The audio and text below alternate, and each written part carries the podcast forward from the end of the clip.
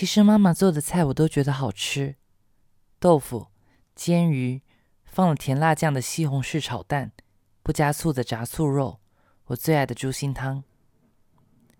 这是疫情后的第一个春节，三年了，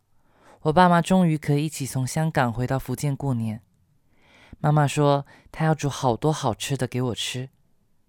妈妈因为太难得能给我做菜了，餐桌上都是山珍海味和亲戚家养的鸭，好多没见过的菜色。我不舍得告诉他，妈妈，我最喜欢的还是我从小吃到大的家常菜啊。是的。已经好久，我对他没有一句实话。我因为知道我没办法当一个好小孩，结婚、生育、延续香火，我干脆一直当一个坏小孩，不说话，也不笑，远离家。我恐惧啊，我怕我会露出马脚。我把所有能在一起的时间缩到最少。我是自私啊。我想让他对我积满失望，终于放弃对我所有的期望。我把我们的距离拉得好远好远，但我其实好想念那个我们曾经好近好近的童年。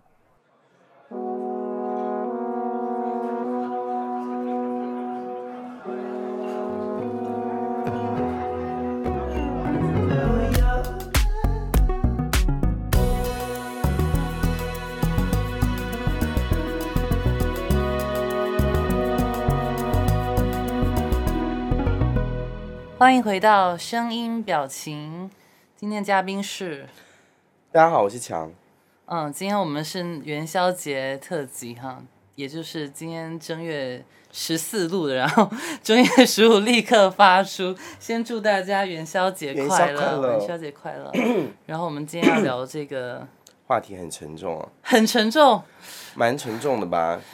嗯，曾经对我们曾经非常沉重，现在还是希望可以聊得稍微温馨一点吧。可能因为年纪大了。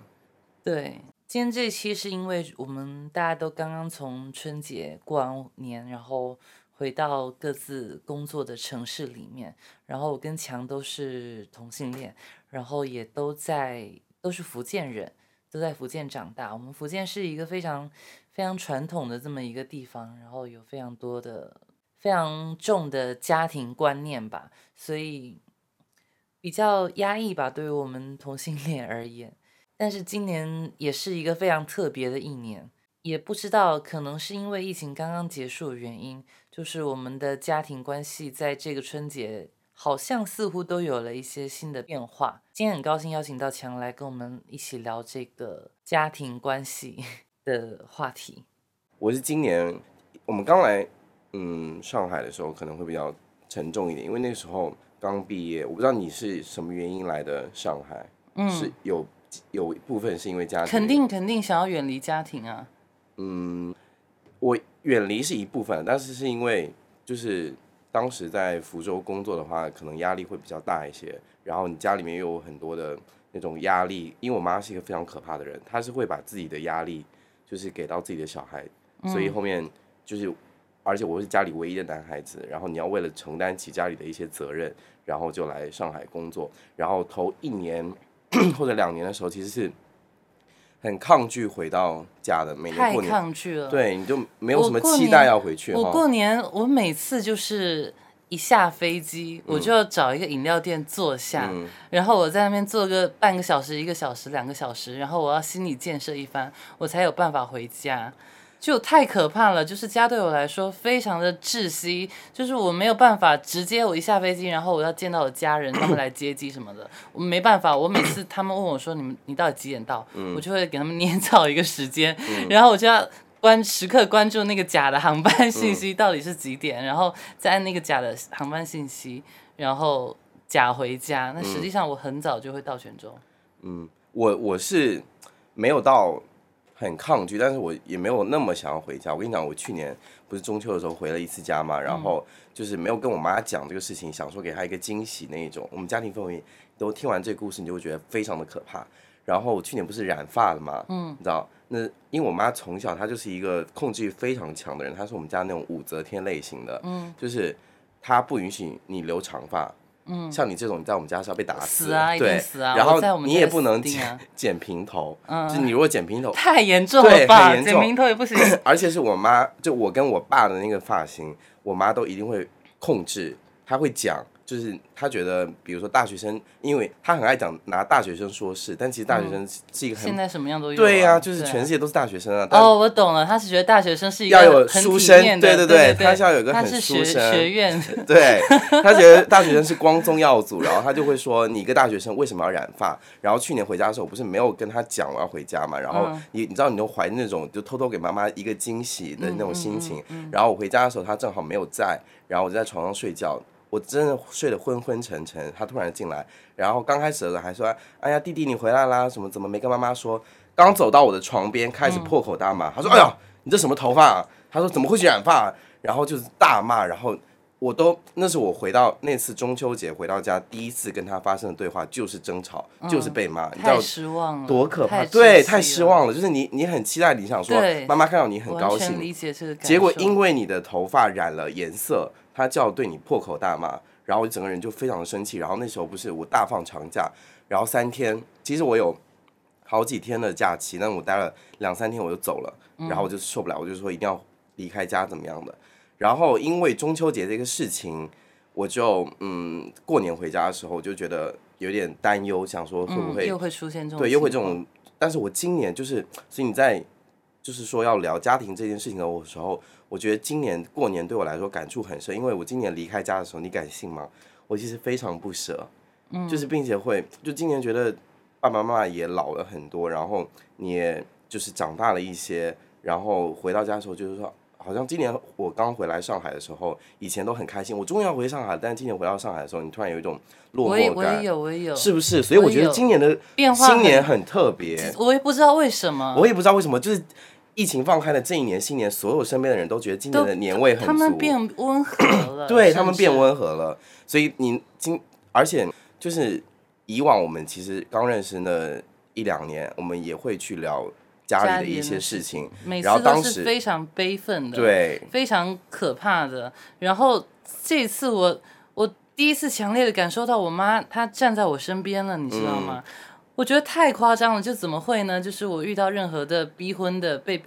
被催婚的这么个情况，他都会立刻帮我把这个话题打断。嗯包括我朋友圈之前有发说，那个我舅舅就跟我讲说，呃，你这么这么大了还不结婚，很丢脸啊什么的。然后我就跟他讲说，呃，不对，他说很丢脸，会被别人笑死什么的。然后我当场我就说，那个没人笑我的呀，我不跟乡下人聊天的。对，然后我就今年就发现，因为以前你可能就会讲说家庭有多窒息啊什么的，嗯嗯可是嗯今今年过年的时候，你传递的那种心情跟情绪都是，居然你会觉得妈妈跟爸爸就是终于站在你一线，你就是终于体会到亲情的一些，对，就是有有慢慢缓和了一些，包括我讲完这句话，然后我妈就是立刻把那个手机夺走，然后就说、你可以走走走走，然后我就可以走了，就离开。了。我不知道是不是因为其实沟通可能还是有效的，因为其实去年我跟我妈进行过一个沟通，嗯。就是聊到结婚的这个话题。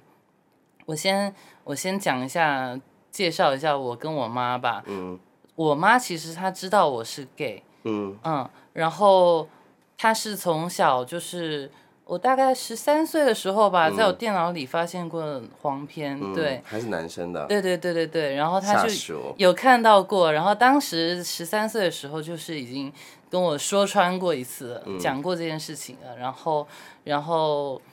他可能觉得。以后会好吧？嗯他当下可能会自己骗自己说，这个可能小孩子不懂事什么，以后会好吧。然后在这么 这么多十几年过去了，他就一直假装说没有这件事，假装忽略。但是我知道他知道，他也知道，我知道他知道。然后我们就一直避而不谈。然后去年过年回家的时候，他又在跟我聊说这个结婚的事情，我就跟他讲说，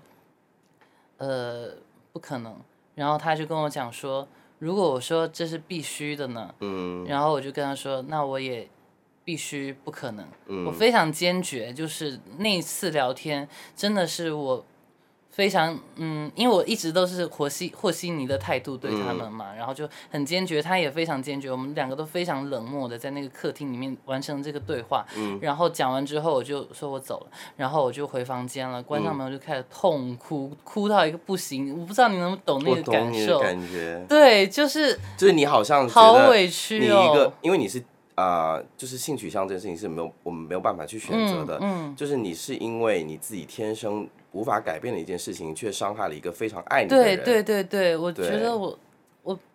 没有但是你也办法没没有办法去没有办法去解决，没嗯解决，我只能如此坚决的告诉他这件事情不可能，我要打消他的。嗯就是这次聊完之后，他当下也非常坚决嘛，但嗯是就是过了一年之后到今天，我觉得他。想通了，嗯就是他可能花了一件事一年时间来消化。那个时候虽然沟通没有结果，但是他有去学习，他肯定有去学习，有去了解。对，觉得就是是我这样这样子的讲这个，就是我、嗯我记得我应该跟你讲过，呃，我还蛮羡慕你可以跟你妈妈平等的去对谈，嗯就是去沟通，而并且她是能够听得懂的。然后我觉得你这个情况也蛮特殊，其实我觉得你妈妈已经很努力了，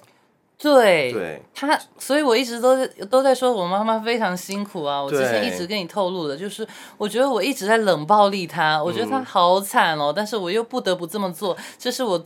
觉得最可怕的点，就是我每一次每一次接触到我妈的时候，我都是一个非常冷漠的。亲密的冷漠，就是他打电话过来，我就是啊又打电话过来了，我就很生气，就想说嗯好烦哦。但是电话一接起来，我又非常甜美，喂妈，嗯嗯，就是我是这种态度。嗯但是虽然说声音是甜美的，态度是温柔的，嗯但是那是一个没有灵魂的。他也看感受得出来，我不会跟他透露我任何一点的真实的情绪，然后真实的发生什么事情，嗯我是不聊的，完全就是一个。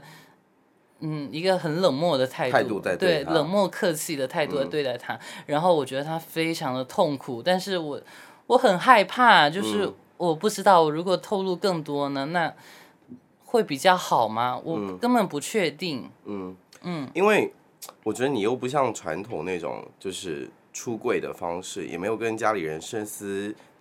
力竭的说，嗯我说我就是同性恋，怎么怎么样，就是好像你妈妈从你初中开始发现发现你是同性恋这件事情开始，然后她自己花了十几年去消解这件事情，对然后终于在今年，有了一些变化，对，对，终于就是没有再那么抗拒这件事情。就是我觉得你妈妈辛苦的原因是在于你没有再给他一些教育，跟跟他试图拉他走到你身边，是他自己一步一步的嗯慢慢走说到你身边的。说到教育他这件事情，也是我非常矛盾的点，就是我们需要教育父母吗？我我我很矛盾，就是我觉得。如果我们真的把他教育成我们想要的样子，嗯他跟我们如此亲，那他与他有关的其他所有的一切呢？嗯他还是在那个环境里面，那个传统的环境里面，他身身边所有的朋友、所有的家属，还是在那样的环境里面，然后到时候变成我们跟他们一起对抗这个世界了。本来只是我们之间的对抗，嗯对，然后他们还可以在那个安全的范围内，就等于把他拉到了不安全的地方。我会我会觉得这样他们也好辛苦哦。可是我觉得就是要不要教育父母这一题其实蛮好聊的，嗯就是嗯，你刚刚讲到这个没，其实不太会容易发现，就我在之前的生活里面的时候，我不太会有这个意识。就当我们离开我们自己的小城市，然后来来到大城市以后，你就会觉得，就是我们接受到了一些很新的信息，我也很希望把这个这些呃独立的、自由的信息呃传递给我父母的时候，我也尝试过在某一年。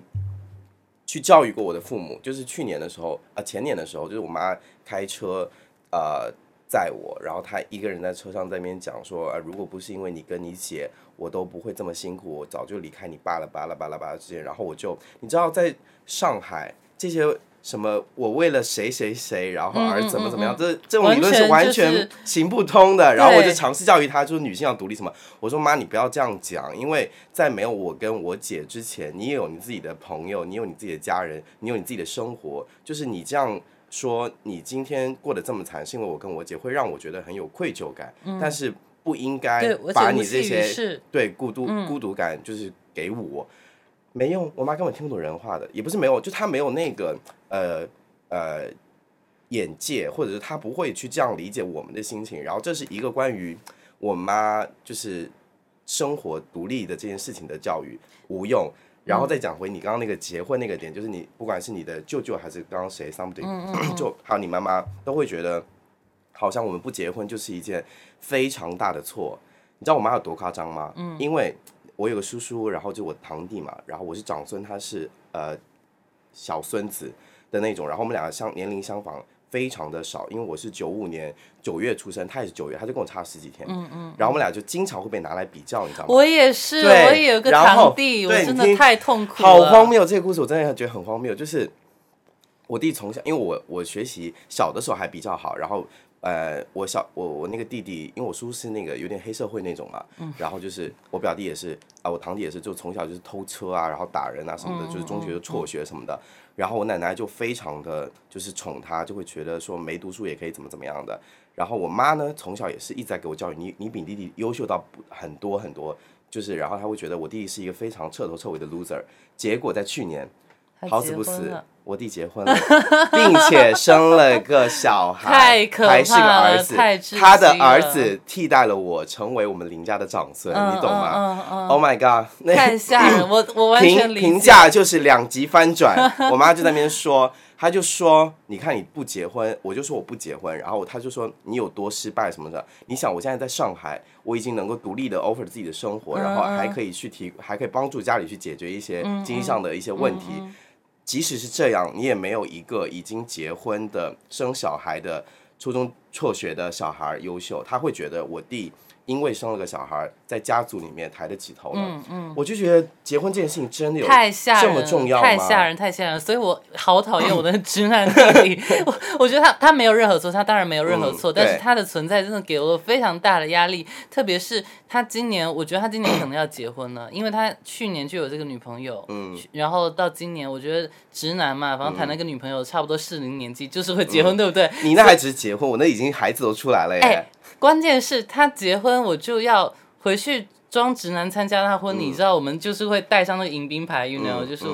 好吓人。我想想都觉得。我弟结婚，我去都没去。那很好。但是因为我们家是从小一起住在同一个屋檐下的，非常亲的那种那种宗族的生活对对对对对，而且我这个弟弟他还上面还有姐姐，然后他姐姐也是已经已经生了生了小孩的，生女儿的，然后就太可怕了，就是他们一家子其乐融融，三代三代同堂吗？是三代哈，嗯，三代同堂，然后。然后我妈就非常嫉妒，我觉得我妈肯定就是超级嫉妒，就是在她小孩生出来那一刻，我整个人压力就大到一个不行。然后今年又也很奇怪，就是为什么你看我我们父母都是同一辈的人，为什么在他们眼里，小孩的就是婚姻自由，就是说呃，就是结婚呃成家立业，就算是一种人生的成功。我觉得这个点也很矛盾。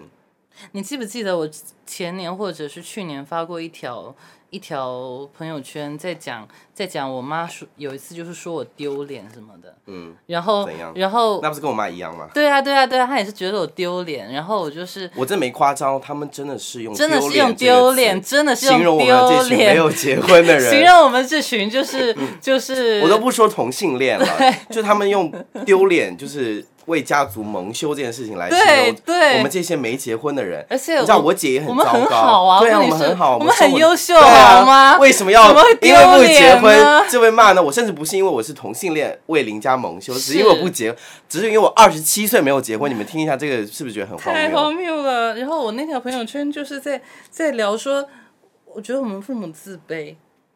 他们自卑，我就一直在想说，我因为我见过很多也是农村家庭，但是你知道晋江那边很多鞋厂什么的，就是他们家就是比较有钱嘛，然后有钱的那种家庭，他们就很可以忍受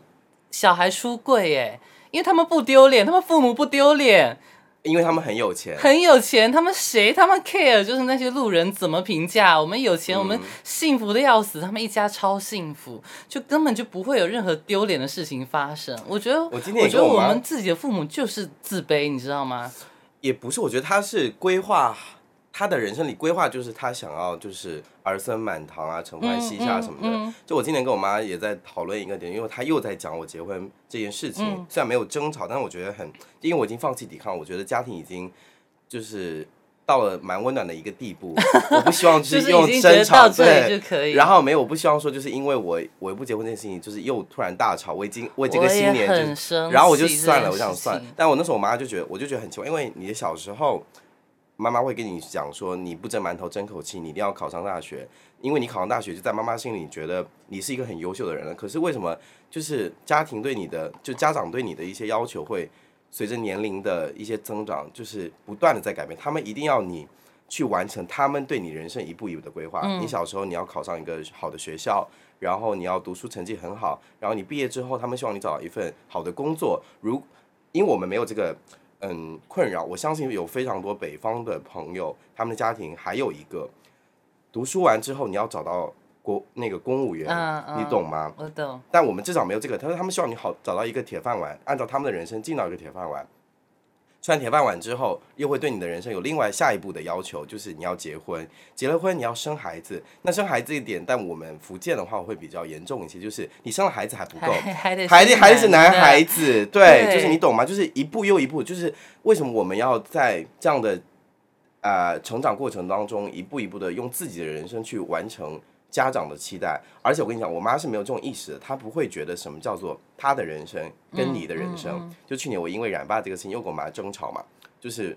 这两发事情真的激发了我好多亲子矛盾。我真的什么事都没做，我只是染了一个头发。你这你想，就那天我们在车上，我妈又在那边说，她说你这个头发染的用那个，她用方言讲，但翻译过来就是说美国人不像美国人，中国人不像中国人什么的。然后我就说你为什么要管我的事情？我说你。因为我妈不是有那种，就是有那种气喘啊什么的，我就说你就是因为自己平常太爱管别人事情，然后很容易生气，别人不听你的吧，你又要生气，气就是生多了，然后你就会憋在心里，然后严重，你这就会有一些。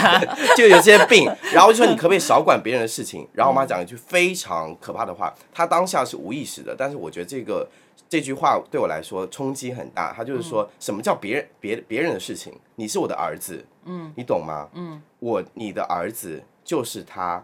的东西，他会觉得你是他的附属是品，然后我就觉得。就是在传统的呃，也不是在传统，就是在我们这一辈的父母的心中，就是觉得小孩没有什么叫做他们的人生跟我们的人生。所以那天我看到伊能静在讲他儿子，他就说我们要学，会伊能静好好屌哦，他的亲子关系很屌。他那边讲说他要就是呃每个家长就一定要在，我觉得我们要先那个解释一下伊能静，她有一个小孩，他是一个无性别人士吧，可能跟我差不多。酷儿吧酷儿酷儿酷儿，他也是会变男的变女的，就是不断穿插的这么一个这么一个生理性别是男性的酷儿。嗯然后他非常有才华，是那种可以办艺术展的那种。对，然后伊能静就觉得说他尊重他的小孩，然后他那天讲说。他就因为他在媒体采，我不知道他是不是因为在媒体采访前在那边大讲，但我觉得相信是真的，因为如果是真的没有他这样的教育理编都念编不出来。我跟对你讲，我觉得如果没有他这样的教育理念的话，他的小孩也不会活得如如此此的的自由跟精彩。对，然后他就讲说，小孩长大以后，我们做父母的就要试着放手。他觉得放手是一件很痛苦的事情，可是那能怎么样呢？那是他们的人生。我就觉得他很明确的真的太对了，。他会觉得他们不是因为，就是伊能静不是因为我要管小孩，小孩不听我的而痛嗯苦，而是因为小孩子要去过他自己的人生了，他觉得很痛苦。嗯他那种痛苦是，呃，心疼跟不呃不放心更多。当你但是当你看到你的小孩远离你之后，他们去过自己的人生，能过得更好的时候，他也是发自内心的去精彩，嗯，呃，他他也是发自内心的去去鼓掌，对对。去为他喝彩，什么精彩。然后就是我觉得我们这一代的人有在试图去教育父母，可是父母。哦，现在讲回刚刚那个点，就是我现在不再试图教育父母了，嗯，因为我觉得没有用的，因为你想他们人生说多不多吧，也就嗯几十年能活吧，说也不不太好说具体的数字，就是他嗯就那么些时间，而且他在他过往几十年的人生里，他都是一直以。这种的呃就是价值观去生活的。你说你突然强行的，因为我们自己来了上海，就我们去到一线城市生活，你就觉得比自己的父母自由很多吗？对我，我们这样听起来也特别特别像疯子，你知道吗？对为什么我们要打扰他们的对，人特别？特别有优越感，好好，对他们也是一个是，而且我说实话，其实，在我们这一代的人里面，也有很多像我们父母一样拥有那种价值观的人。我们为什么要去呃捆绑别人？但是我觉得又有一个点很矛盾，就是 你在生活里面，就是跟你价值观不符的人，嗯，你其实你鸟都不想鸟他，你就觉得说道不同不相为谋，对吧？可是为什么因为父母跟你道不同不相为谋，你却要跟他走在因为他们想掺和我们的事，其实还是有这个点，因为这就是中国的 很多家庭的一个问题，或者是是可以互相不打扰，，对，但其实不行。就很难做不到。那所以你今年回去变平和的原因，也是因为就是不想要再去试图说服或者改变你的其实妈妈吗没有哎、我是真真切的感受到他们的态度的变化，嗯，然后我就觉得轻松了很多，因为我觉得外界，我说其他亲戚，我都我都觉得没有这么所谓。如果说我能感受到那么一点点，就是我我妈好像可以站在我身边了，嗯那我就觉得这已经是一个非常感人的事情。我也不知道未来会怎么发展，但是我这真的第一次感受到这个改变。呃，这样的事情之前十月份国庆我回回去的时候也有遇到过一次，因为我爸妈是常年在香港的嘛，嗯。然后我妈其实每年都会隔离，然后回来过年，然后我爸是没有的，我爸是今年才才回来过年的，已经好多年没见了，嗯。然后很多年没见的那个第一天，我回我回家的第一天，呃，我爸是一个非常。严肃的那种，就是很爹味的闽南爹味直男，非常讨人厌的那种哈。嗯 非常自以为是，就是说一不二的那种。嗯然后那天我刚回到家，我照惯例的锁门锁在，我每次都是一回到家，我就是嗯把房间门反锁关在里面那种。然后他就过来敲我的门，敲我门。我想说干嘛？有什么事啊？我就问他什么事啊？嗯然后他说，他就敲门，他说你开门，你开门。我说什么事啊？就死都不去开门，他就一直叫我开门，我开门。因为你不开门，然后大声一气，没没没，先听我讲完。然后我就就很烦，然后我就过去开门了。然后开门之后，你知道他跟我说什么吗？嗯记得关门。不是，他跟我说，我今天晚上不能陪你吃饭，因为我去外面有有另外的约。嗯然后他跟我道歉，，Oh my god，我太惊人了，你知道吗？就我我那个情绪就是一下从那个很烦，然后就我天哪，就是我爸竟然学会道歉，对他居然跟我道歉，因为因为我回家的第一天就是我们这么多年的第一次相聚，然后那天晚上他没有跟我一起吃饭，然后他跟我道歉哎，嗯我的天呐，我真的觉得就是好离奇啊！就这个但这件事情其实是一件很小的事情，就在你的感常小，然后你你想，就是你刚刚用了非常多的一些不好的形容，不是嗯你用了一些非常不好的形容去描述在你心中你对于你爸的印象，然后你就知道我要再讲，就是这在亲子关系里面也是一个很奇妙的一件事情，就是、嗯。先讲你的这个事情好了，就是我觉得呃你从小对你爸的印象都很不好，然后你呃肯定他做了很多的事情，在你心中积累了一些恨，对，对。然后你其实是嗯、呃讨厌多于喜欢的吧，一定对，一定的。但是 你就觉得他做了那么多伤害你的事情，可是就是你明你明明知道自己很讨厌他，可是他就做了一件很小的事情，其实那件事情根本不重要，可是你在那一瞬间你就被融化了，这就是亲子关系的魅力。天呐，太可怕了！这对样说起来，对啊，就是这样。就我我也是，就是我我从小就非常的恨我爸，因为就是我妈就会，因为我我们家其实不太像你们这种是呃两，我觉得两个人好像都还蛮公平的，就你爸跟你妈就是，但我们家不是，我们家是母系社会，我们家是父系，我们也不公平。我妈是完全完全被我爸给那个。我们家是母系社会。先聊你妈，一会儿聊我爸。我们家是聊我妈。嗯，我们家是母系社会，然后所有事情都是我妈说的说了算。你想，她是武则，她的头发都要管武则天。对她连头发都要管，你就想她 她有多可怕。然后她就会，因为我爸也没什么本事嘛，他小学毕业都小学甚至二年级都没读完吧，然后就呃确实没本事。然后我妈就会一直在灌输那种，就我们家能有今天。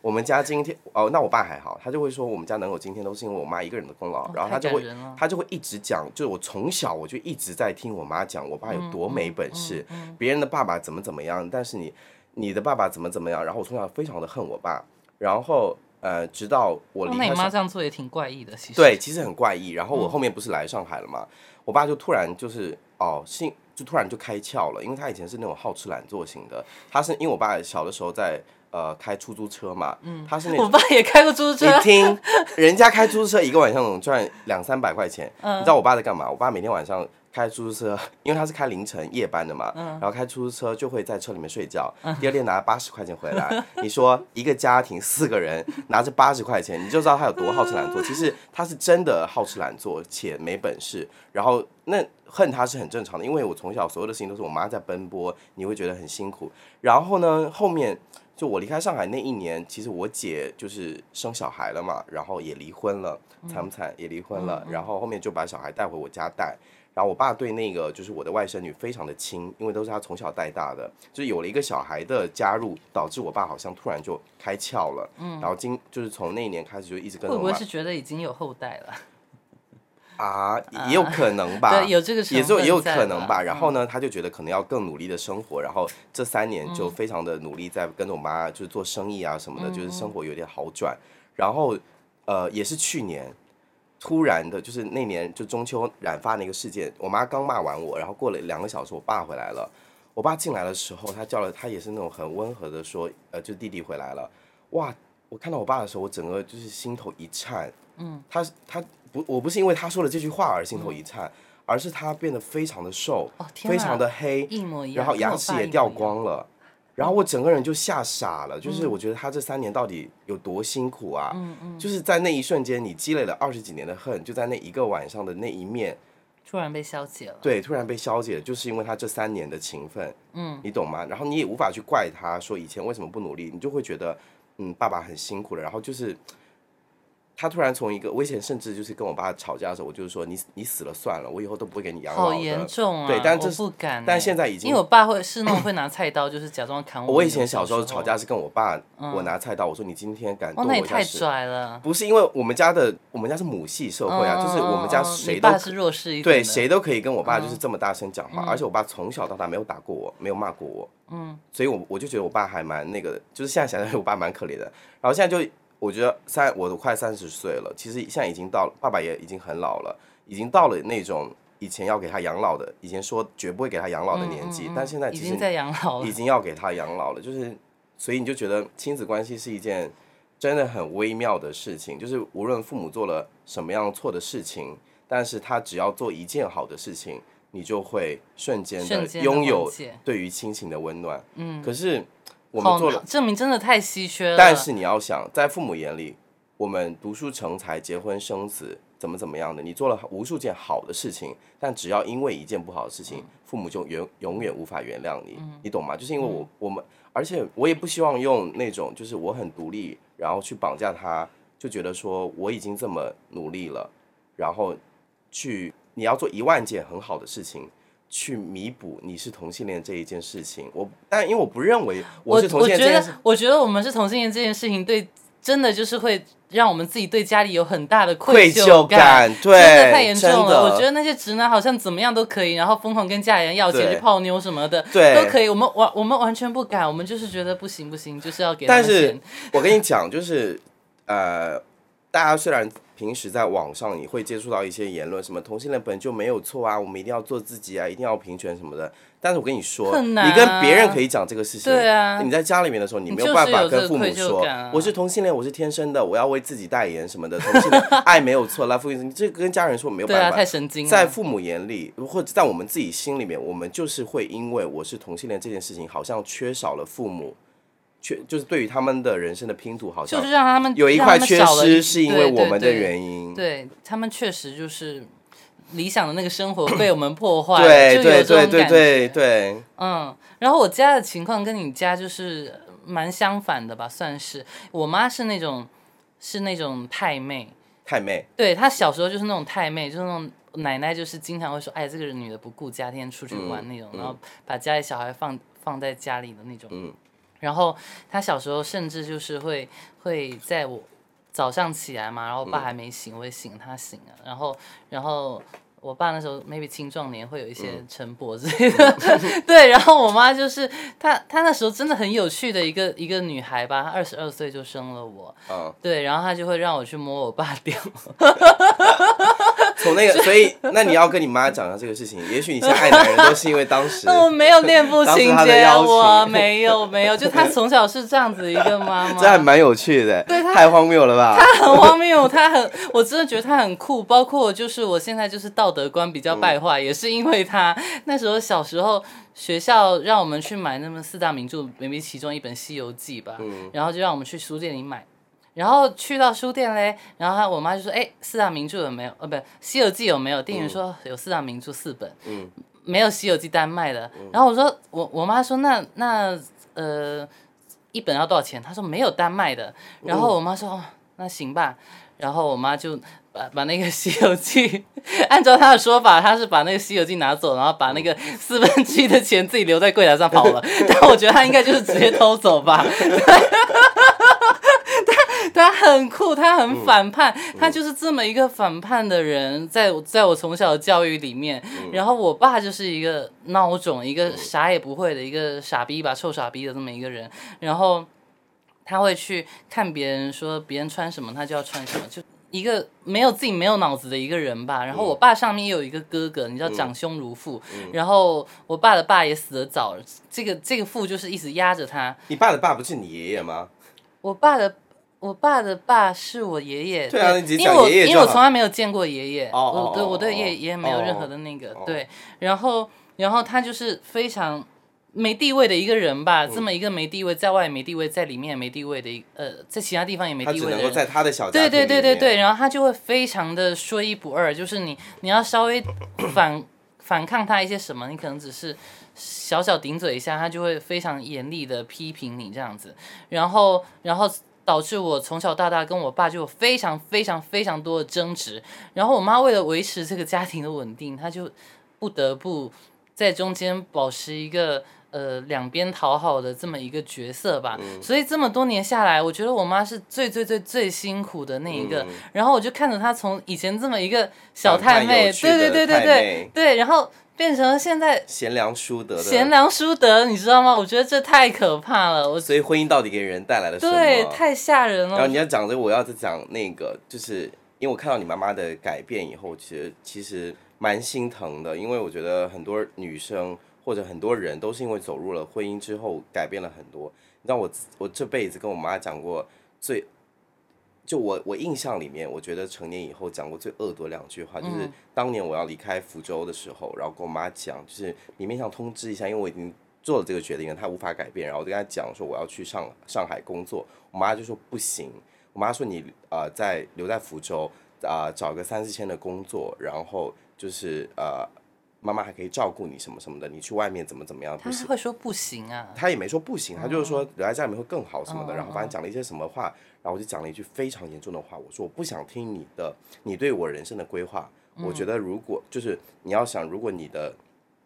你有你真的有这么厉害，你真的有这么那个的话，你你也不会过到今天这个样子，好严重，很严重。我。现在想想蛮严重的。然后第二件事，第二句话就是，但我觉得狠话是要放的，真的，真的有用有用。我个人然后去年的时候也是催催婚的时候，然后我妈跟我讲这个事情嘛，就是说你不结婚会怎么怎么样，怎么怎么样。然后我跟我妈又讲了一句很严重的话，我说不想呃走入婚姻的原因很大一部分是因为你跟我爸的家庭根本不幸福。我说如果要结婚的话，如果我要组成你们这样的家庭，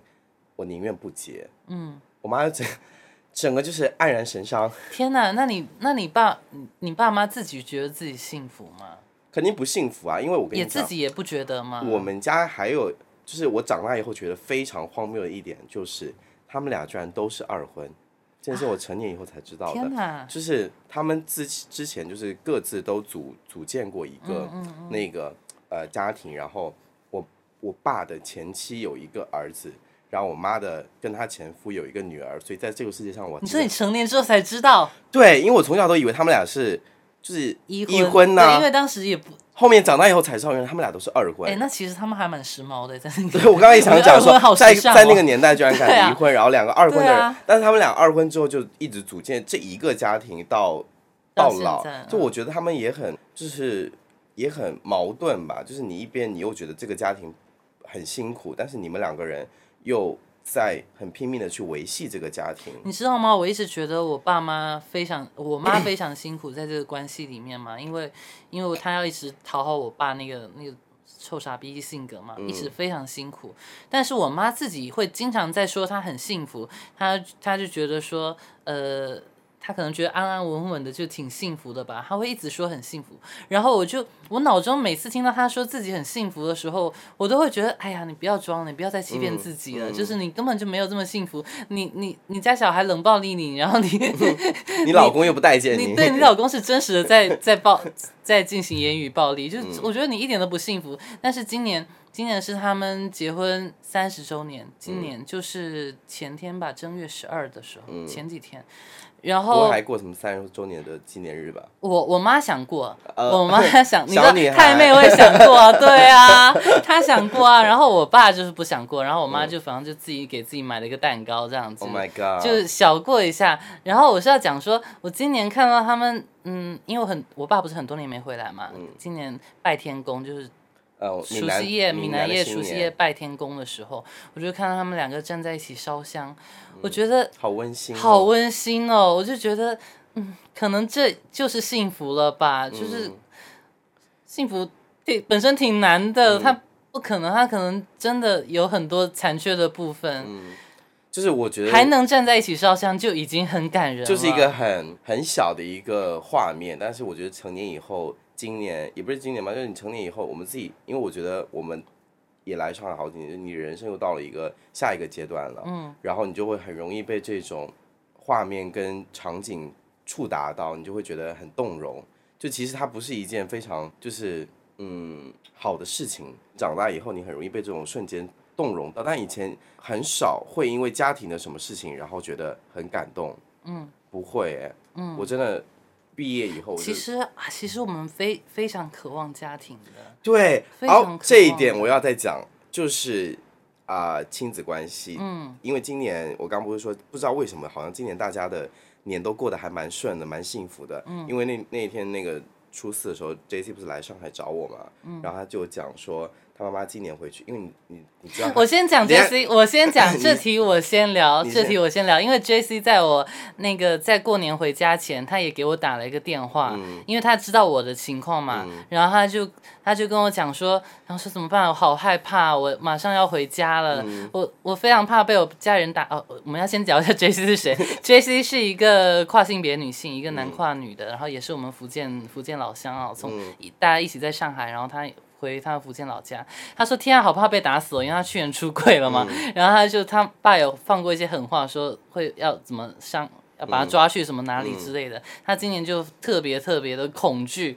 然后，然后我就在安慰他什么什么不拉不拉。他说他他就很担心，他回去之后又要发疯，又要跟他们大吵架什么的。因为其实大家都想好好的过一个年，真真的。你知道他去年出柜不是很严重，他跟他妈这边大吵架，甚至是。我要再讲个他很荒谬的那个故事，就是他他妈妈说你为什么要穿女装什么的，然后就是不要这样子，会让妈妈很难过、很伤心什么的。然后 J C 居然完全没有丝毫的同情跟怜悯，他说 我为什么要听你的？你就是嫉妒我比你美。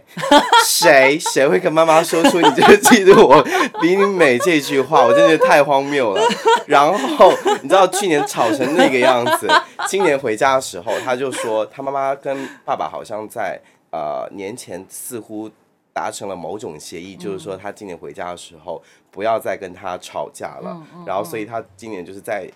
呃，回家过年的时候，大肆的穿女装啊，怎么怎么样？哇，好棒哦！就是家里人都没有说什么，然后因为其实讲真的，虽然我一直劝诫大家做自己，但那通电话里面，我会跟他说，你就穿难一点，就不要招惹对，就是我们大家平平安安度过就好似乎要有一些妥协，在这段亲子关系里面。然后后面你刚刚讲说，就是其实我们很很需要亲子关系，很需要亲情的，是真的。就是我觉得，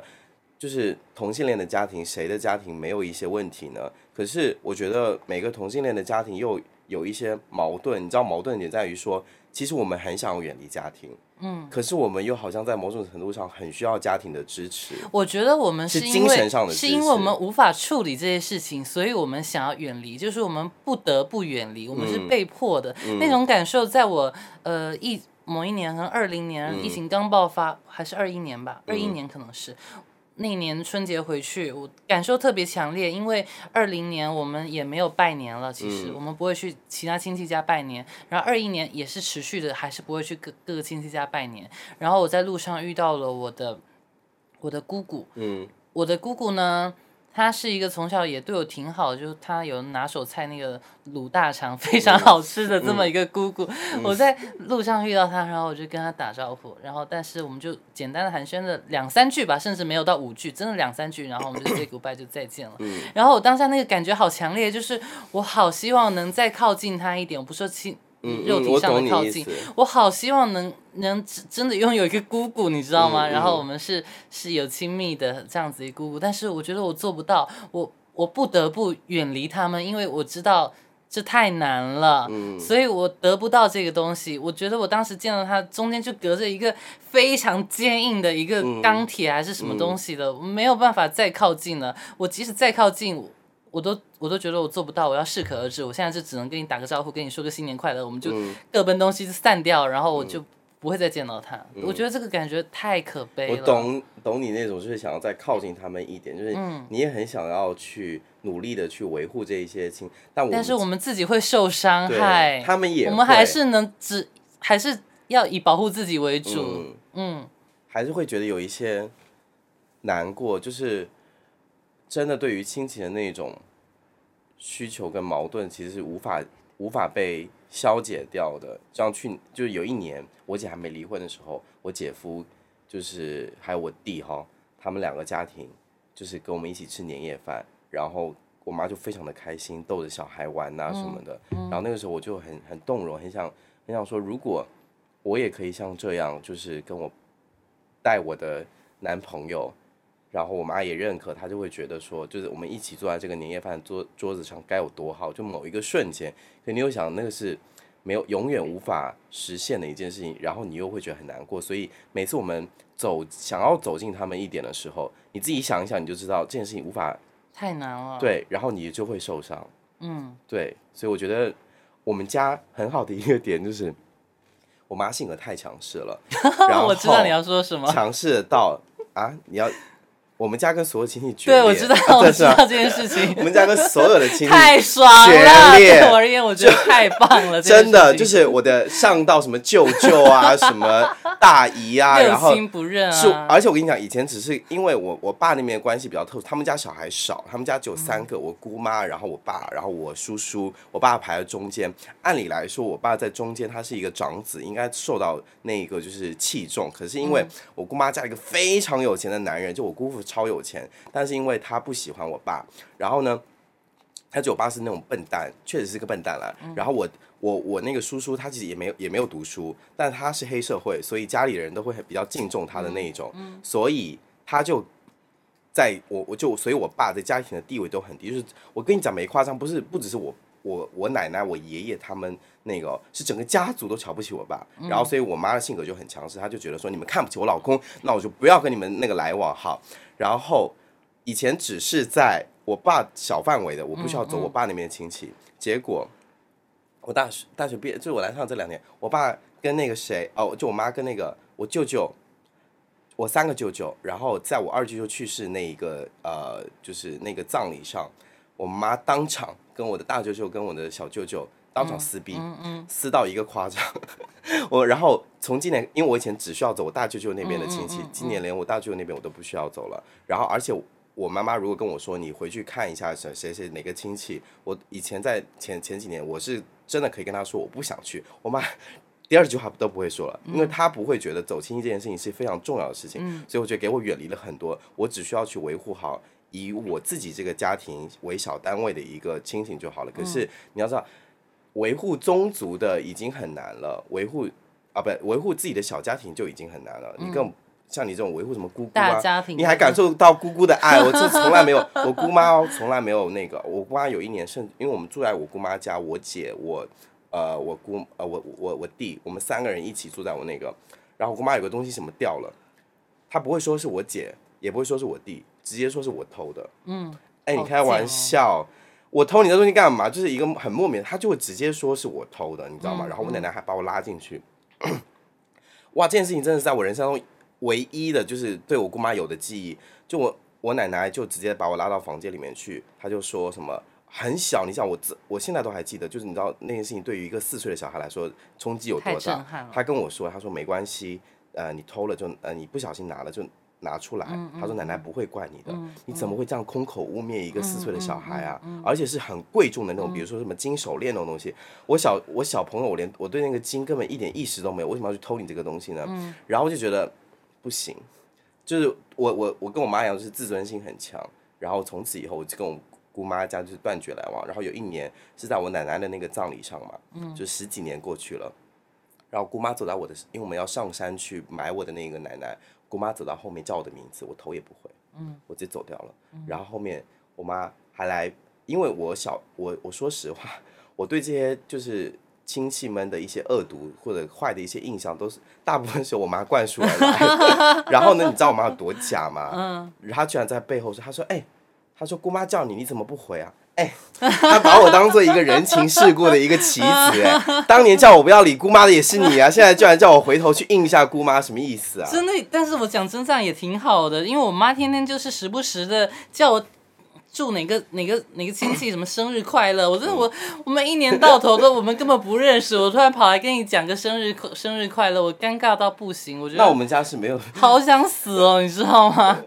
所以我就觉得六亲不认也还挺好的。对，所以我就缩小了一些范围。然后你想说，我但我觉得我妈也很奇怪，你说你已经在家族里面没有任何跟你玩的好的人了，你为什么要在乎在家族里面的名声呢？嗯，对啊，我想说，对耶，这样你妈太奇怪了吧？，对我跟你说，还有一件事情很奇怪，就是我知道了。他他虽然说不给不 care 他们，但是他要他要骄傲呀，他要对她是拽呀，没有。我跟你讲，所以你要生小孩呀，他才可以光宗耀祖呀，他才可以就觉得哦，老娘拽的。但是你知道我们们家在整个家族里面地位低到一个什么夸张，就是你做的再好也没有人相信，你知道我的吗？就是天哪那一年我妈买房，然后你还是 gay，太惨了，你们家地位更低了。我们家那一年不是买房子嘛，在那个福州那边买房子，然后呢，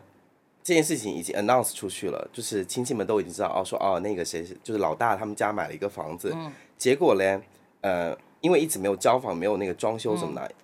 我我奶奶有一年问我，她就又把我拉到一个小房间，偷偷的问我，她说。呃，是不是没有买？他说跟奶奶说没关系。他说那个没买的话也没关系。然后我回去立刻把这个话传给我妈，就是你懂吗？我妈很想要远在远离他们的世界里面，把自己人生过得很好，然后希望说亲戚们就是耳闻到这些消息之后，会觉得说哦，老大家过得还挺好的。但其实无人在乎，因为你过得很好，你说你今年年入百万或者你赚几千万，在他们眼里也会觉得是你虚，就是虚晃一枪，你太可你瞎编出来的理由。对你懂不懂？所以我就觉得我妈很奇怪，就是你做的再好，也没有人相信跟在乎你，你为什么要那么就是在意在家族里面的名声？而且我觉得福建家庭最可怕的一个点是，他们也太爱比较了吧，太爱比较太爱竞争了吧。然后我最近还有一个点就是，就是我妈妈，我妈今年又再度提出，就是她已经提了好多次了。嗯。我刚刚翻我的朋友圈，发现她二零一八年就开始提，提说要去香港过年，哦就过年就留在香港，就不回不回来这边了。嗯。然后这边的都是都是我爸的亲戚，嗯，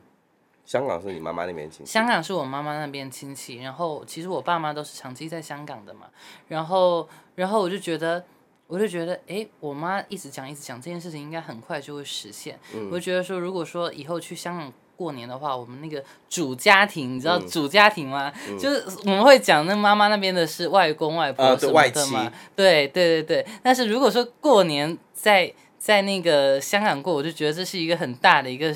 一个点，就那你是。爹味也很重啊。不是我的我的点就是他会宣告说我妈获得了胜利，哦你懂吗？哦然后我妈获得胜利之后，我就觉得我就觉得我整个家族就会变成我妈那边家族，然后我嗯妈那边家族是集体比这边要年轻很多很多的，嗯嗯我就觉得以后我的日子就会好过好过非常多。那你平常有跟香港那边亲戚走吗？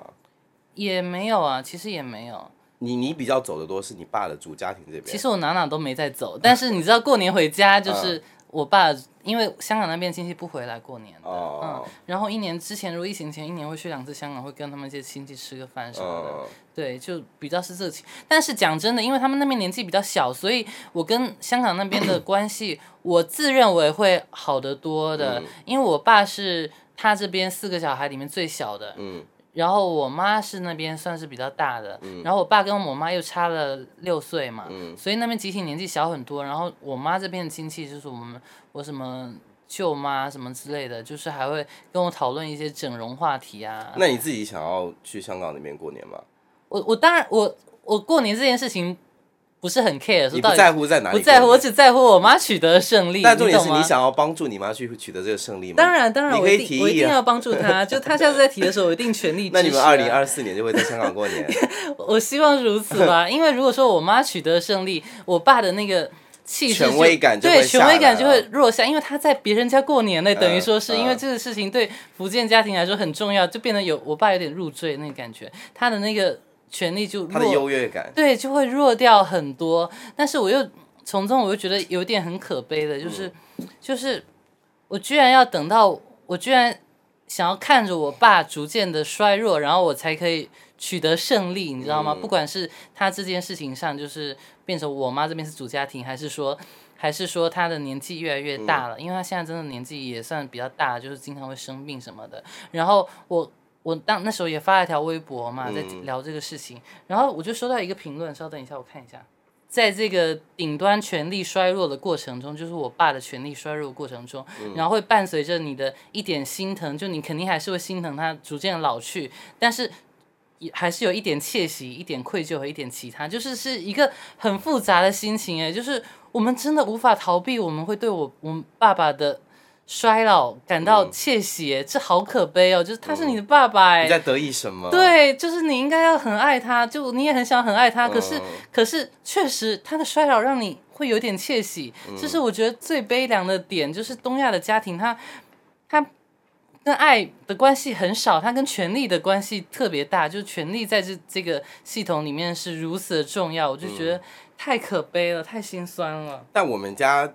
的衰弱，因为一直都是我妈，呃，我们家的权利一直都是掌握在我妈手里。嗯然后近两年，就是因为我开始承担家里的一些东西之后，权力现在渐渐地转移到我这边来。我懂，我懂，在家里就有话语权，我知道，所以我所以我也是要通过就是给家人一些钱，然后、嗯然后来逐渐拿到，对对对对就权利就是这么是是豪迈，是你就是每个月打点钱就好了。是是是，我觉得开始打钱之后，真的就是得到尊重越来越多。虽然我就是你现在开始打钱，我不相信我信。真的在打钱，你最近开始打钱。了，我从去，而且是我妈自己提的，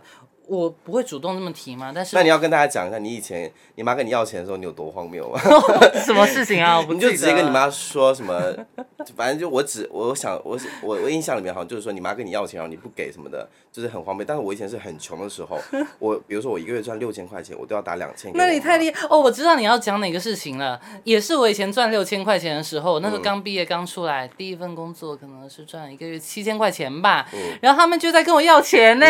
我气都气死所以我，好羡慕你哦！哎、我当时因为你知道我妈还会道德绑架，她就会说。因为那时候赚六千，然后你就想打两千，你如果不打两千，你是无法堵住她的嘴的。嗯她就会一直讲，她就会说什么去了上海之后也没看你赚多少钱啊，还去那么远干嘛什么的。我很不希望在我妈的心里，我就是那种很就是你又要过自己的人生，但你又过得很不好的那种人，嗯你懂吗？嗯嗯所以我就要硬着头皮给他打钱，真的也那也太惨了吧！反正他当时就是跟我要这个钱，我就觉得很荒谬。而且他们其实不缺钱，你知道吗？嗯，他们享受的，他们享受的就是你长大了。对对对对对对对。然后给给钱的那个感觉啊，你给的也他其实他们人生也不缺你这一不千，真的不缺，真的不缺。就是怎么权力有这么重要吗？就是所以你后面为什么突然给他打钱？不是啊，就他跟我要啊，然后就开始他跟我讲说，他跟我讲说他他想要在我爸那边。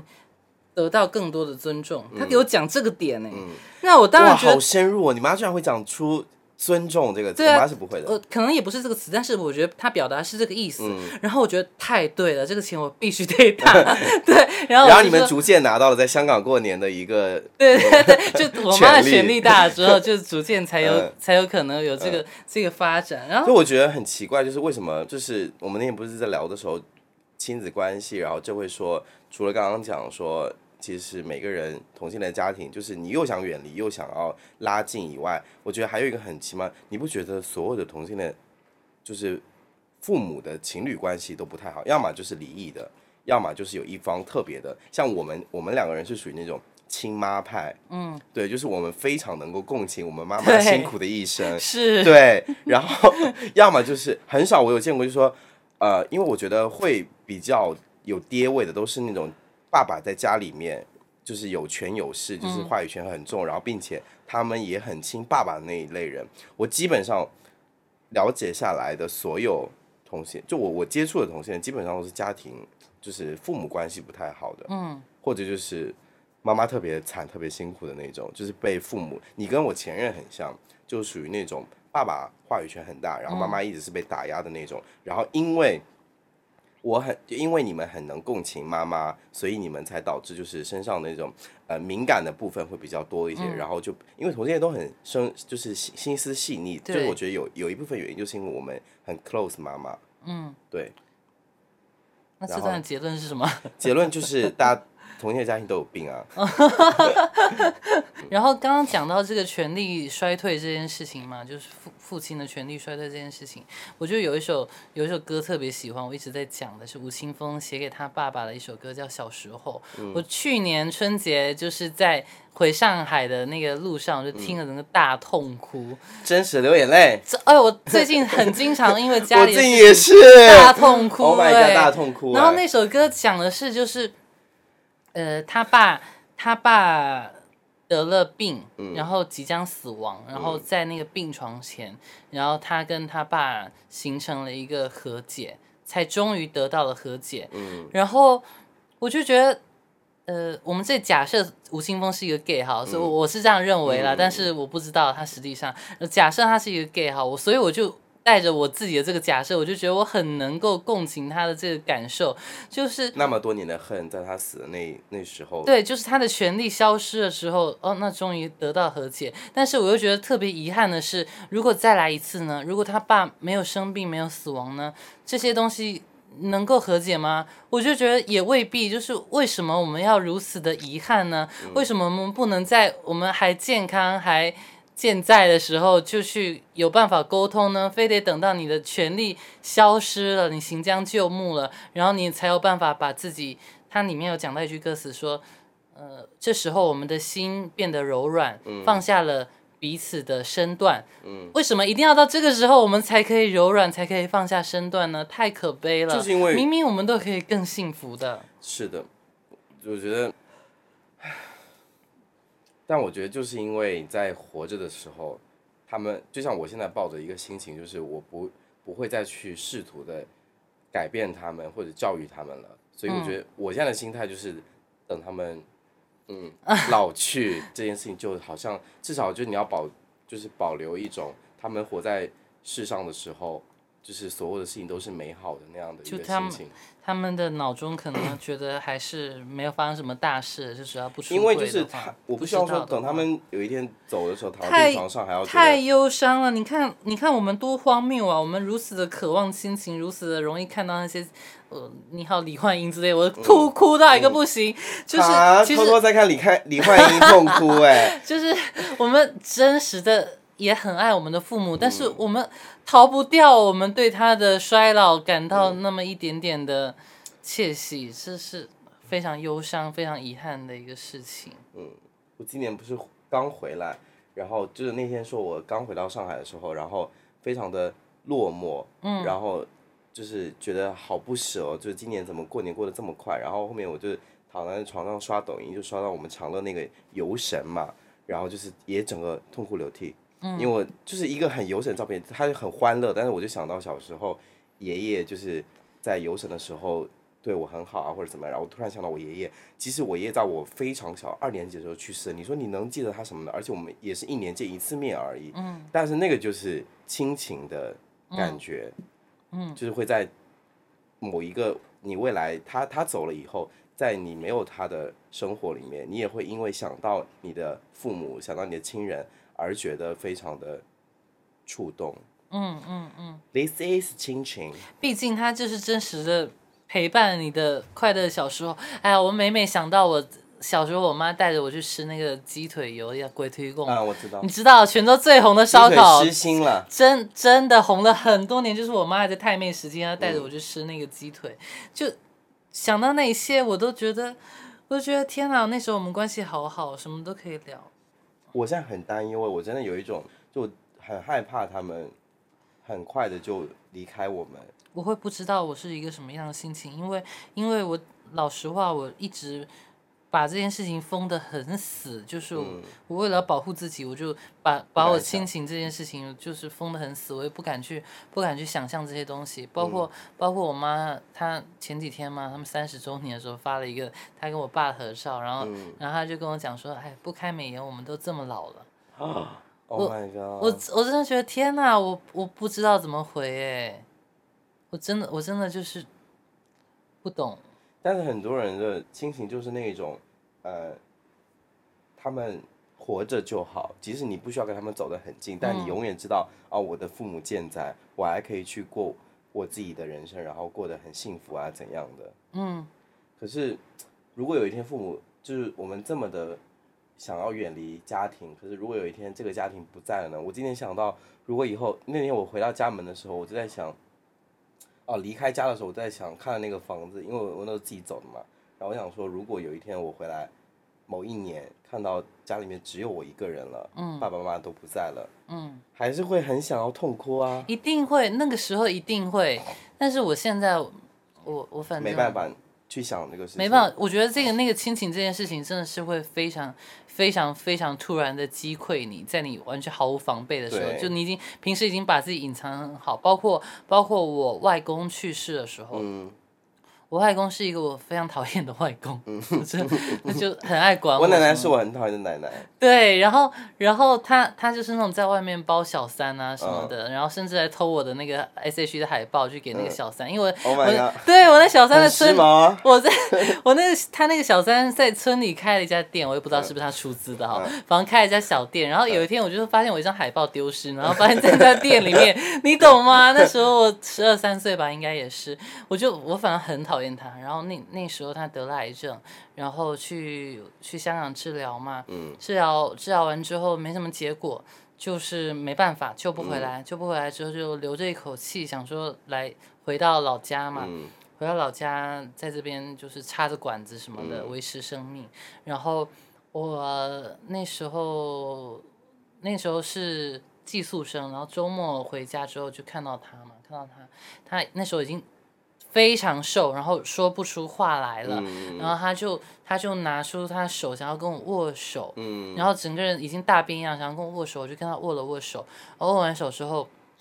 呃，我就离开那个房间，我立刻去厕所大痛哭，大痛哭，大痛你不是很恨他吗？我震惊，对，就是这个感受是我震惊的，就是我没有想到，我我居然这么会因为我这么讨厌他，但是我大痛哭哎，所以我觉得亲情那我觉得你，他就是被我们埋在很里面，但是它嗯很、很深，他很浓烈。那你蛮你你比我还要就是细腻一些吧？嗯，因为我非常的恨我奶奶，嗯然后直至我奶奶去世的那一刻，我都一点情绪都没有，我还蛮佩服我妈的，嗯，因为我从小又 又在被我妈灌输我奶奶天哪，你我奶奶是个恶婆婆啊，然后怎么怎么样的，然后我奶奶确实对我也就是没有很好，她因为我奶奶也比较疼我弟弟，我奶奶也是，我奶奶嗯。比较疼我姐，因为我们家里生了两个都是男孩，然后我姐是唯一的女孩，她对女孩跟我弟都非常的爱，但是我是长孙，她就一点都不爱的那种。然后你知道这个是有点恶心，但我不又不得不讲，就是从这件事这件事也在我四岁的那一年，就是住在那他们家那一年，然后流失的阴影，就是我奶奶那个时候大概 maybe 三十几岁吧，一哎不止三十几岁吧，四十岁吧，四十几岁。然后我跟我弟、我姐都一起过去玩，在她房间里面玩。我奶奶这时候突然进来，她就说，就是叫我姐的名字跟叫我弟的名字，她就说那个丽丽、林心过来，她就说奶奶那个奶奶给你们喝。我想说你四十几岁还有个屁奶啊，然后她就说。她特地强调，他你如果只只叫的话，只叫他们两个的话，我想说也就算了。他特别说航航不要管，因为我的小名叫航航，他就说不给航航吃。我想说你四十几岁奶谁要吃啊，拜托。然后我姐跟我弟就真的过去舔他的奶啊，真的吗？真太恶了吧！太恶了吧，太恶太了真的太这恶了吗然后我跟你讲，这件事情真的在我 Oh 人虽然说就是没有得到什么非常就是呃好对他的那个就是好的反馈，但是未来几十二十几年吧，我都一直非常的恨他，因为我对他的关系就很冷漠，比你对你妈冷漠多了。就我对他讲话就是也很不客气那种，甚至不讲话。然后那一天就是我在呃上班，我在那时候在不在星巴克打工嘛，然后我就突然接到我妈的电话。哦，不是，刚刚讲的是我妈一直在给我灌输她多讨厌我奶奶，你知道吗？就我，而且我我妈以前大放狠话，因为我们那边的规矩就是说，婆婆去世的时候要有长媳，呃，应该长媳妇儿，就是背他从我们家走到祠堂，嗯，然后我奶奶，我妈那时候就大，在我奶奶还活着，到处去宣扬，在整个家族里面，在整个村里面说，我死了以后绝不背他什么什么的，嗯，然后那一年。我奶奶去世的时候，我突然 道，也是很，我妈真的蛮幽默的。然后我去，我那个我去，我奶奶去世那一年，然后我突然接到我妈电话，就说奶奶去世，让我立刻赶回去。赶回去之后呢，我就看到我的叔叔，然后我的姑妈、我爸、我妈、我姐，因为你知道我姐是从小被我奶奶偏爱过来的，这几个人就是围在我奶奶的床上抱着她痛哭。嗯，然后我呢站在。然后那时候也也有些亲戚已经过来了嘛，就是那个乡下就传消息传很快的，有的亲戚已经已经过来，然后所有人就围在那个床边，然后呃我我的那些就是至亲，就我刚刚讲的几个人围在床上痛哭，另外亲戚呢站在床边看了这场好戏，也不是好戏吧，就另外的人围观，就感觉真的是那种哭笑的那种表演，你知道吗？我就远远的站在离床二十几米的地方，双手叉腰的站着在那边，然后你知道我。我那个叔叔，我姑妈有多贱吗？我姑妈后面就跟那个我姐说，她说：“你看你弟有那个多夸张什么的。”她就说：“呃，奶奶死了，一滴眼泪都没有流。”嗯。然后我真实的那那那那阵就没有流一滴眼泪，在我我奶奶去世的时候。所以你刚刚讲吴青峰那个事情，就是他在他爸离开的那一瞬间，他至少释怀了。嗯。可是我永远没有办法释怀。爸爸跟奶奶还是有点区别。当然有区别。但我蛮佩服我妈的，我妈又痛哭。你想，你想到当年就是在骂你妈的，讲话讲那么狠呢，就是又痛哭，然后还还背背 我奶奶从那个那个家背到祠堂哎，在那边 讲讲讲。我觉得你妈跟你跟奶奶的感情肯定也不如你讲的这么平面，他们一定也有非常深的感情在的。还真的没有，真的没有吗？你妈纯表演，我妈纯表演吗？我觉得，她就是表演型人格。你要想，我奶奶。脾气该有，因为我奶奶脾气也很坏的那一种。你要，因为我爸不是二婚吗？嗯，他一婚的时候娶了一个，我不能说。贤良淑德。不是，我那时候娶了一个外地的，嗯，就是你知道我们福建对有一个地方的外地人就是很排斥。你是？嗯，四川，因为以前不是就福州要建设的时候很多四川人嘛，然后就娶了一个四川人，然后我奶奶天天的骂，天天的骂，就是那种联合我我姑妈天天骂那个。就是长媳妇儿，听我爸爸跟我妈妈讲是说那个女的很漂亮，然后呢又还蛮贤良淑德的，但是扛不住我那个我奶奶恶婆婆的攻击，然后就是愤然的离开了。你想我我我奶奶要是性格好的话，而且我奶奶性格差到两个媳妇儿，因为我叔叔的老婆对她也很差。你就知道我奶奶这个人有多夸张了。那你奶奶跟你妈还蛮像的。呃，素，都是属于不好不好惹的类型。天哪，你不知道我奶奶走的时候就是哭的多惨，我跟小宁他们出来做影什么的，哇，聊聊两句话我就开始哭，我真的整个晚上。你有这么爱奶奶？我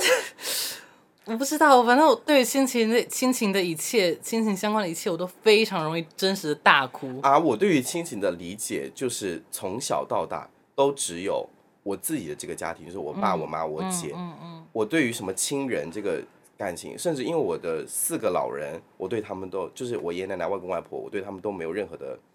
感情。我在想，是不是因为我其实还是有过一些比较愉快的童年的？对，因为你从小跟他们住在一起了。嗯嗯嗯。我是没有。然后我就会觉得，我就还是会怀念那个时候大家都挺好的时候。然后现在不得不刻意的远离他们之后，我觉得有留下很多的遗憾吧。那我再讲一个我大哭的事情好了，因为我真的太容易大哭。最近特别最近这一两年，那你还蛮爱装的，因为在你的描述里面，就是你对家庭是一个很冷漠的人。我是结果就是背地里偷偷痛哭，对他们表现出非常冷漠，这就是我为什么要痛哭啊！因为我那个情绪没有办法释放出来，所以我就只能一直偷偷大哭。就我妈，哎，这个我好像在上期。呃，第一期播客里面有聊到，哎，好啊，怎么办？能重复聊吗？没关系，就重复再聊。没人听过了，就重复再聊一遍好了。因为我非常讨厌老家那些爹味直男，舅舅啊、表哥啊什么之类的，他们。就会经常会在家里一起喝酒什么，然后非常吵。嗯然后见到我之后，就是我又要跟他们假客套，我们没有办法跟爹味直男客套，嗯你知道吗？闽南那些爹味直男真的很吓人，讲话又很大声，我就觉得很恐怖。嗯然后我妈从小就一直都知道这件事情。然后那次我就是在外面，我跟小妮他们，我去小妮家玩了还是干嘛的，嗯然后。然后我妈就发短信跟我讲说你要回家了吗？我说快了吧。然后她就跟我讲说，嗯，呃，家里面现在来了很多人，对，来了很多人，然后但是没有关系，我会保护你的，，Oh my god，你懂吗？嗯，你懂吗所以？你妈也观察到你不想要跟他们，她当然知道。然后我当时，因为我过了很久才看到，因为我当时跟小林他们聊得太开心啊，怎么样的。然后我反正出了他家门之后，我才拿起手机，我才看到这条微信。他说他会保护我，我就天哪，我整个大痛哭哎！因为我痛哭的点是，我觉得他他也保护不了我，他能怎么保护我呢？但是他想这么做，就但这就是母爱，就已经让我觉得好心酸了。我就觉得他自己都没有被保护，他自己这么多年来都被被打磨成这个样子，他要保护我，这太可笑了。但是他却要保护我，嗯。我真的我你讲这个我要讲我妈那个，就有一年我在福州，我都已经大学毕业了，然后我生病了嘛，然后我生病的时候，然后我妈带我去医院看，因为我我自己是很少去医院的，我觉得医院很麻烦什么的，然后我妈那时候带我去医院打针啊，然后挂瓶啊。你如果自己去医院，或者你跟朋友去医院，这些所有的手续的东西都是你自己要去办的。嗯，那你像现在已经那么电子化了，我妈又不懂什么支付宝啊什么东西的，她就忙前忙后去帮我打理这些东西，然后我自己又很虚弱。然后看完病之后呢，我妈在走出来的那时那时候就跟我一直在唠叨，一直说平常就是因为你吃太辣啊，然后又很晚睡啊什么什么的，一直唠叨。然后就说从来都不照顾好自己啊什么的，因为我我在福州工作，我们在长乐嘛，嗯，然后呢，我妈就一直说，其实如果换在我没有生病的情况下，我会觉得我妈唠叨很烦，嗯，可是那时候我妈的唠叨就会让我觉得很很温馨，我就很我懂，很动容，真的是在生病的时候就会特别的想念家人，也也对，这是一个。然后第二个是你会发现，就是不管你长到多大，你在妈妈眼里从来都是小孩，因为他我妈就会说，你跟你姐两个啊，就是从来都不好好照顾自己的身体什么的，就是他们真的很很单。当然，嗯，所以你你无论说，就是现在很正很多人会讲的一个观点是说，说家里人把我们符号化了，就是他的小孩是是一个只有名词的这么一个小孩，然后他是我们的妈妈，然后他们根本不认识我们，只是只是单纯的对这个小孩他的小孩这个符号去释放他的爱，但是。无论如何，他这个爱是真实的，这个爱是真实的，这个爱是真正存在的，他他就是对，就是亲情会永远存在，无论我们嗯有，就是我觉得我们俩今年的改变也可以，就是证明一件事情，就是无论我们长到多大，无论我们曾经多么恨父母，或者我们有多么的不理解父母，可是我们终有一天会跟这一些恨去消解对和解，嗯去会原谅父母，去理解父母。就是我们希望说，如果你现在正在经历着我们曾经的那个阶段，我们希望你更加的成熟一些的去理解他们，去。但是，我理解理解又很困难，就嗯，但是如果你已经到了我们这个阶段的话，我们希望就是一起去探索，或者去更离他们更近一些。我就在想说，可能并并没有这么困难，嗯，熬一熬，撑一撑，是，对也我觉得也没有到放低一下自己，要熬的阶段，就是其实你你多走一步，或者你有的时候我们想要跟父母的矛盾，都是因为我们想要走得太近了。但其实你不需要走那么远，你只需要站在原地不动，有的时候就可以让他们离你更近一些。让大家，嗯，家都能拥有自己的小团圆吧。嗯，祝大家元宵节元宵节快乐，拜拜圆，拜拜，拜拜。是你的沧桑，我忘了说，等我仔细回想，